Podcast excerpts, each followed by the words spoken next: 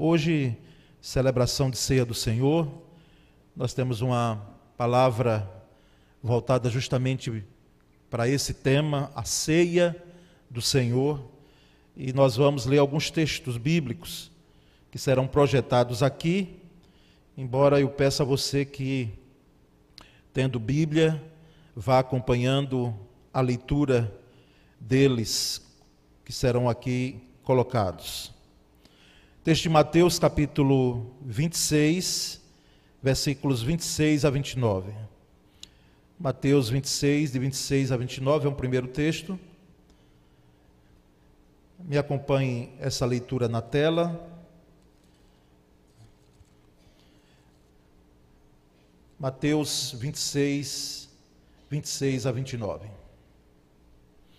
texto diz assim, irmãos: Enquanto comiam, Jesus tomou pão, deu graças, partiu e o deu aos seus discípulos, dizendo: Tomem e comam, isto é o meu corpo. Em seguida tomou o cálice, deu graças e o ofereceu aos discípulos, dizendo: Bebam dele todos vocês. Isto é o meu sangue da aliança que é derramado em favor de muitos, para perdão de pecados. Eu lhes digo que, de agora em diante, não beberei deste fruto da videira até aquele dia em que beberei o vinho novo com vocês no reino de meu Pai. Ainda o texto de 1 Coríntios 11, 23 a 28. Pois recebi do Senhor o que também lhes entreguei, que o Senhor Jesus, na noite em que foi traído, tomou o pão e, tendo dado graças, partiu e disse: Isto é o meu corpo que é dado em favor de vocês Façam isto em memória de mim. Da mesma forma, depois da ceia, ele tomou o cálice e disse: Este cálice é a nova aliança no meu sangue. Façam isto sempre que eu beberem, beberem em memória de mim. Porque sempre que comerem deste pão e beberem deste cálice, vocês anunciam a morte do Senhor até que ele venha. Portanto, todo aquele que comer o pão ou beber o cálice do Senhor indignamente será culpado de pecar contra o corpo e o sangue do Senhor. Examine-se o homem a si mesmo e então coma do pão e beba do cálice. Amém? Graças a Deus. Irmãos, a ceia com pão e vinho, ela foi ordenada por Jesus aos discípulos na véspera da sua morte e posteriormente de sua ressurreição. Naquela noite, naquele cenáculo, naquele local, Jesus reuniu com seus discípulos, já tinha ordenado que se preparasse todo o cenário, e aquela noite, eu não sei se você já imaginou se nós estivéssemos lá presentes, se nós pudéssemos contemplar aquela cena, não retratada em tela, como alguns fizeram, alguns pintores clássicos importantes, mas se pudéssemos visualizar aquele cenário, aquela noite fatídica, onde o grupo apostólico, depois de três anos de um discipulado intenso, contínuo, presente, Jesus vendo os seus discípulos, um olhando para o outro, quem sabe, e uma tristeza se instaurava naquele grupo, porque percebia que o discurso de Jesus era um discurso de ida até a cruz. Aquele homem que, na mentalidade de alguns discípulos, ele veio para destronar Roma, para estabelecer o seu reino como era prometido pelos profetas, de que ele seria aquele que poderia redimir a Israel, e a mentalidade política dos discípulos e dos eh, judeus era justamente de que Jesus viesse fazer isso. E nós sabemos que o próprio Cristo, ele disse que o reino dele não era desse mundo. E agora, nesses últimos momentos, ele tem essa atitude de poder falar sobre ceia do Senhor, sobre o seu corpo, sobre o seu sangue. Ao instituí-la, a ceia do Senhor, Jesus fez uma promessa de implicações eternas, irmãos. Eternas. Porque nós vamos perceber que a ceia, a ceia do Senhor, ela não aponta para apenas aquele momento que Jesus estava com seus discípulos. É uma implicação eterna porque ele se remete, na realidade, ao reino de Deus na consumação dos séculos, quando de fato ele cearia novamente com os discípulos. E não apenas com os discípulos, o grupo apostólico, mas com a igreja do Senhor, sem placa denominacional espalhada em todo o planeta. De forma que quando comemoramos a ceia do Senhor, nós proclamamos o passado, sim, porque nós apontamos para justamente a cruz. O corpo e o sangue de Cristo sendo dados, sendo ofertados. Então, a ceia aponta para essa lembrança do passado. Mas ceia do Senhor também aponta para o futuro. Todas as vezes que temos celebração de ceia do Senhor em uma igreja genuinamente de Cristo, há esses dois, essas duas lembranças, esses dois aspectos. Do passado da cruz que já está vazia, ele não está mais uma cruz, mas ela aponta também para o futuro, quando um dia nós estaremos, todos nós, ceando com Ele, ou seja, na presença dEle.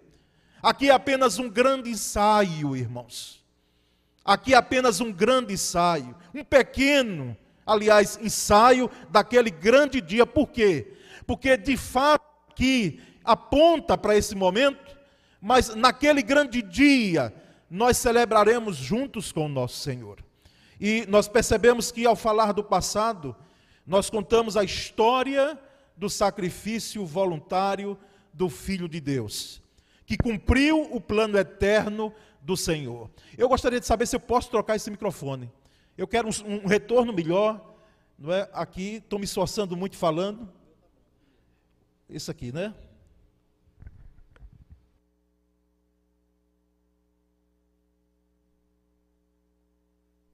Falar do passado, nós contamos a história do sacrifício do Filho de Deus que cumpriu esse plano redentor, esse plano de remissão de nossas vidas. Na ceia, porém, Jesus nos prometeu um banquete eterno e celestial, irmãos. Então, ceia aponta para isso. Em cada ceia nós repetimos até aquele grande encontro que estaremos juntos. Percebemos, irmãos, claramente que nós não entendemos a celebração de ceia do Senhor, os elementos que aqui estão, pão e vinho, suco de uva, como o corpo real e o sangue real de Jesus. Respeitamos os segmentos religiosos que pensam dessa forma. Que o pão se transforma no corpo real de Jesus. E o sangue se transforma no sangue, e o vinho se transforma no sangue real de Jesus. Mas não entendemos dessa forma. Porque, embora alguém pode advogar que Jesus foi quem disse isso, e lá no Evangelho de Mateus está muito clara essa expressão, Jesus dizendo: Isto é o meu corpo, este é o meu sangue. Mas, irmãos, não é apenas a questão racionalista da coisa, de não entendermos que existe uma transformação desses elementos, e que, inclusive, eles não conferem graça se o tomarmos. Então, o entendimento nosso é que é em memória. E o, o apóstolo Paulo retratou isso muito bem na sua carta que ele dá na primeira carta aos Coríntios que nós lemos. Fazer isto em memória de mim. E ele disse que recebeu de quem? Isso aí. Do Senhor. Eu recebi do Senhor o apóstolo Paulo, que na noite que ele foi traído, ele tomou o pão, tendo dado graças, partiu e disse: Esse é o meu corpo que é partido por vós, tomai e comei e fazer isto em memória. O entendimento, irmãos, nosso, batista e de outras denominações, é de que pão e vinho nos fazem lembrar, por isso em memória, do corpo e do sangue de Cristo Jesus. Eles devem ser entendidos dessa forma. Mas, irmãos, também há um outro aspecto, que pode ser que alguém diz, possa advogar e dizer, mas foi Jesus de fato quem disse isso. Mas nós temos a sistematização disso em Coríntios, agora não entendemos também numa banalização da ceia do Senhor. O que quer dizer com isso? Que ninguém faça uso dela de qualquer forma. Existe, existem critérios para que eu possa participar da ceia do Senhor. E nós percebemos claramente que esses critérios eles não foram instituídos pela igreja na sua é, plenamente pela igreja na sua organização. Não. Próprio a própria escritura deixa claro isso, que é preciso que cada um observe-se a si mesmo, examine-se a si mesmo e possa participar do pão e do vinho. Ou seja, ceia do Senhor não é para todo mundo. A ceia do Senhor, nós entendemos, irmãos, numa leitura eclesiástica batista, é de que deve participar da ceia do Senhor, é claro, aqueles que têm vínculo com Cristo, aqueles que são do Senhor e que estão em plena comunhão com a igreja. Esse plena comunhão com a igreja eu percebo nessa trajetória de pastor há, anos aí, de que alguns irmãos no zelo, não é? E eu não condeno. Às vezes até alguns se abstêm quando estão com algumas implicações pendentes da sua vida de participarem. Embora nós sabemos que ela não confere graça, mas até eu entendo.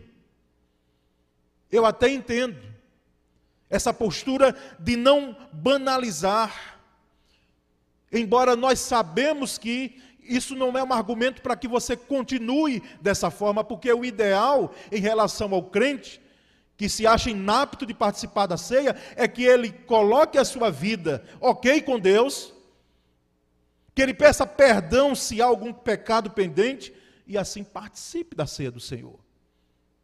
E não se prive desse momento. Então, irmãos, não há, no nosso entendimento, uma transformação dos elementos do corpo real e no sangue real de Cristo Jesus. Não há graça conferida nesses elementos, mas há uma lembrança maravilhosa, significativa. Quando nós tomamos do pão e como nós bebemos do vinho. As Escrituras, irmãos, claramente nos advertem a respeito dessa ceia e de que nós devemos reconhecer o seu real significado. Entendemos, irmãos, que o pão e vinho não são elementos sagrados em si mesmos. Reiteramos isso, para que ninguém fique em dúvida em relação a isso. A ceia do Senhor, ela aponta para alguns aspectos que eu quero aqui aproveitar e depois dessa introdução deixar aqui com a igreja do Senhor. Pelo menos alguns aspectos que a ceia do Senhor, elas, ela aponta claramente para essa para esses aspectos que nos trazem não apenas a lembrança, mas nos trazem a celebração. O primeiro aspecto que a ceia do Senhor aponta para a morte de Jesus. Ceia do Senhor aponta para a morte de Jesus. Isso é claro, irmãos.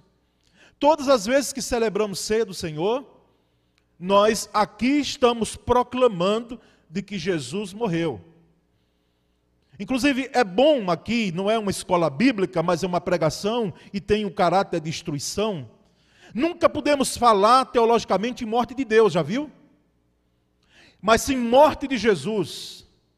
É como algumas expressões que no Natal, agora que passou recentemente, nós percebemos algumas pessoas dizendo: o menino Deus. Não existe menino Deus, existe o menino Jesus.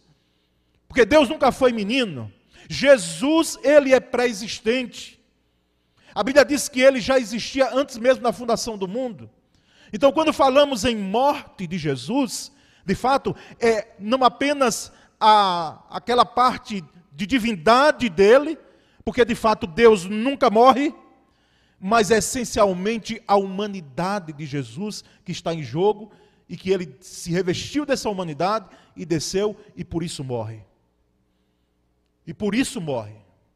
Então a, a ceia aponta para a morte de Jesus. John Stott, que é um escritor, ou foi um escritor muito proeminente no meio evangélico, ele disse que o coração do significado da cruz é Cristo em nosso lugar. O coração do significado da cruz é Cristo em nosso lugar. Porque a morte de Cristo, ela não foi apenas sacrificial, mas ela foi substitutiva. Aquela cruz, segundo o poeta Gioia Júnior, que nós ouvimos na sua poesia, aquela cruz era minha e sua. Mas ele tomou sobre si.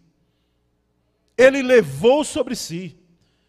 Ali era o nosso lugar. E pode ser que alguém esteja indagando, mas que culpa tenho eu? Se Adão e Eva pecaram, meu querido, que culpa tem uma criança onde a sua mãe transmite uma doença em seu ventre para aquele bebê? Assim é o pecado, o pior vírus que já atingiu a face da terra. Porque não é apenas um vírus que atinge a parte espiritual do homem, mas tem uma implicação eterna de um futuro sem Deus, sem Cristo. Então a ceia aponta para a morte de Jesus. Ela aponta para a cruz. Ceia aponta para isso. Nós, quando percebemos os elementos da ceia, nós lembramos daquela sexta-feira, na saída de Jerusalém, aquele jovem galileu, de 33 anos, ele sendo crucificado como malfeitores, para que pudesse estar em meu lugar e em seu lugar. Mas ceia, irmãos do Senhor, aponta também para a nossa redenção em Cristo. Redenção em Cristo. Redimir é salvar. Redimir dá ideia não apenas de algo que estava solto, estava longe e é trazido para perto por um pagamento, por um grande preço, mas é a ideia de remissão é justamente dessa grande negociação, para usar um termo econômico, que existiu Jesus dando a sua vida, pagando com a sua vida a nossa remissão. A escravatura, em qualquer parte do mundo, ela nunca foi boa. Nenhum ser humano deveria, no passado e no presente, porque ainda não morreu aos resquícios dela, não deveríamos jamais ter isso na história da humanidade. Porque nós notamos que existe uma mesma essência em relação à pessoa humana, mas é ilustrada aqui na figura do escravo que era comprado, de alguém que era redimido por um grande preço. E não era apenas um preço qualquer, foi o preço da vida de Cristo. Então a ceia aponta para essa remissão. Campbell Morgan disse: quem na verdade contemplou a cruz de Cristo não pode jamais falar de casos sem esperança. Quem de fato contemplou a cruz de Cristo, quem experimentou de Cristo, não pode falar de casos sem esperança.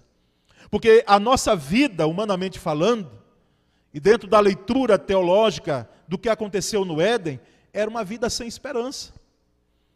Nós não tínhamos.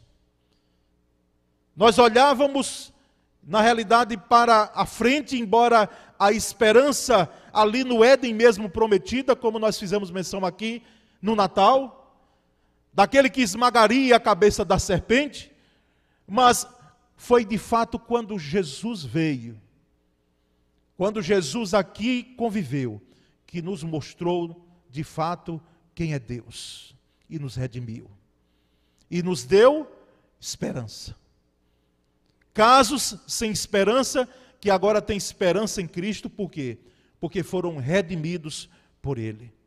Mas há um terceiro e último aspecto em relação à ceia do Senhor, é que ela aponta para a vitória final de Cristo Jesus. Ceia aponta para a conquista final de Cristo Jesus. Ela aponta, claro, justamente para a morte dele, mas nós entendemos pelas Escrituras de que ele ressuscitou, de que ele foi assunto aos céus, ele subiu aos céus, ele voltará, mas aí não termina toda a história. A história e a cortina, como nós falamos hoje de manhã, aqui na classe, na Escola Bíblica Dominical, ela é fechada todo o cenário é consumado quando justamente nós podemos perceber que o reino de Cristo Jesus ele é consumado totalmente. Ele realiza todas as coisas que nós percebemos na Bíblia, elas são realizadas dentro do seu tempo. E há uma vitória final. Há uma conquista final em Cristo Jesus. Meus irmãos, a igreja do Senhor Jesus, junto com a família, por que nós fazemos missão da família? Porque igreja e família são projetos de Deus. São projetos de Deus. Foi Deus quem criou família e ela há de ser preservada aqui na terra, até enquanto o mundo for mundo, mesmo solapada, desagregada como se encontra e alguém querendo destruí-la, mas ela há de vencer. Porque Deus, em Cristo Jesus, tem o seu olhar voltado para a família. Ela triunfará sim. E nós vamos lutar por isso. Nós vamos desempenhar para preservar a família, patrimônio nosso, tesouro, riqueza nossa. Mas a igreja também quer essa grande família. Naquele grande dia eu fico pensando, e você pode pensar comigo agora também povos de todas as nações, tribos, diante do trono do Cordeiro, contemplando: digno és, Senhor, digno és de receber toda a honra, todo louvor, toda a glória, porque venceste e compraste para Deus povos de todas as tribos, línguas e nações, e levantavam as suas harpas e adoravam ao Cordeiro, e cultuavam ao Senhor. Aquele grande dia, irmãos, será um dia de fato onde não haverá mais retorno. No sentido de que nós vamos aqui, quando cultuamos, vamos para as nossas casas e temos uma semana que amanhã se inicia de trabalho, mas naquele grande dia nós estaremos para sempre com o Senhor. Que coisa gloriosa, que momento glorioso que nós não temos a dimensão completa do que será a eternidade com Cristo, mas uma coisa sabemos que Ele é vencedor. Ele é vencedor.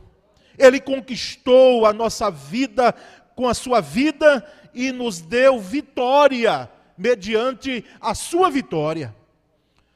Por isso que a igreja do Senhor Jesus Cristo deve celebrar em alto e bom som a vitória do Cordeiro, a vitória daquele que venceu, daquele que nos deu vida e vida com abundância.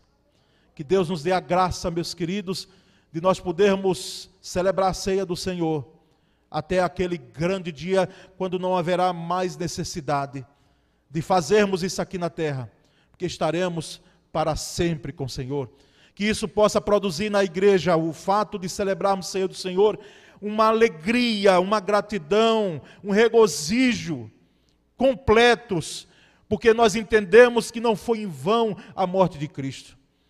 E nós estamos aqui diante desse ensaio, que um dia de fato acontecerá. E eu quero ver você lá. Eu quero contemplar você lá. Dr. Russell Shedd, numa das suas últimas pregações, numa conferência, ele disse: Será que eu vou encontrar os irmãos na eternidade? Quantos daqui poderão estar naquele grande dia? Começou questionando: quantos poderão estar naquele grande dia? Se há dúvida em seu coração em relação a não saber se vai estar, porque geralmente a gente faz a leitura, não é? da, do merecimento, eu tenho que merecer estar lá e nós sabemos que não é assim, porque Paulo em suas cartas ele deixa muito claro que pela graça sois salvos. E isto não vem de vós, é dom de Deus, não vem das obras para que ninguém se glorie. Então, se há dúvida no coração de alguém aqui, você precisa combater essa dúvida com o arrependimento de seus pecados. Arrependendo-se dos seus pecados é a leitura daquele que é pecador. O grande passo é esse. Crer em Cristo Jesus, assim diz as Escrituras, como seu Salvador e Senhor. E poder, através dessa fé que é dádiva de Deus, ter o seu passaporte carimbado, para que possa passar, como diziam os escravos antigamente, passar o grande rio, passar do outro lado do rio, irem à praia celestial, como eles cantavam, poderem contemplar o outro lado do vale, onde o Supremo Pastor nos aguarda. Por isso que é tão belo o Salmo 23, porque é quase difícil a gente poder não pregar e não fazer uma menção dele. Ainda que eu andasse pelo vale da sombra da morte, não temeria, porque tu estás comigo. A tua vara e o teu cajado me consolam. E no vale do outro lado, o Senhor nos aguarda. Será que você vai estar lá? Você tem a convicção em Cristo Jesus de que você vai estar naquele grande dia, naquele grande ceia, onde estaremos juntos? Que ninguém aqui saia com essa dúvida, que ninguém saia daqui deste lugar nessa noite, sem esse entendimento, sem essa percepção daquilo que dizem as Escrituras. Ceia do Senhor, irmãos, aponta para esse momento glorioso. Essa é a palavra que nós temos nessa noite para os irmãos, amém? Vamos, irmãos, orar em ato contínuo, celebraremos a ceia do Senhor. Muito obrigado, Pai, nessa noite. Obrigado porque a ceia do Senhor, como memorial deixado por Ti, ela aponta para a tua morte, ela aponta para a nossa remissão, ela aponta para a tua conquista final. Muito obrigado, Senhor. Obrigado por ter vindo, nascendo para morrer. Obrigado porque nós temos aqui um ensaio daquele grande dia quando celebraremos diante da tua face, vendo o teu olhar, contemplaremos a tua majestade, celebraremos a vitória que nos foi dada em Cristo Jesus. Essa é a nossa oração e nós a fazemos em nome de Jesus. Amém.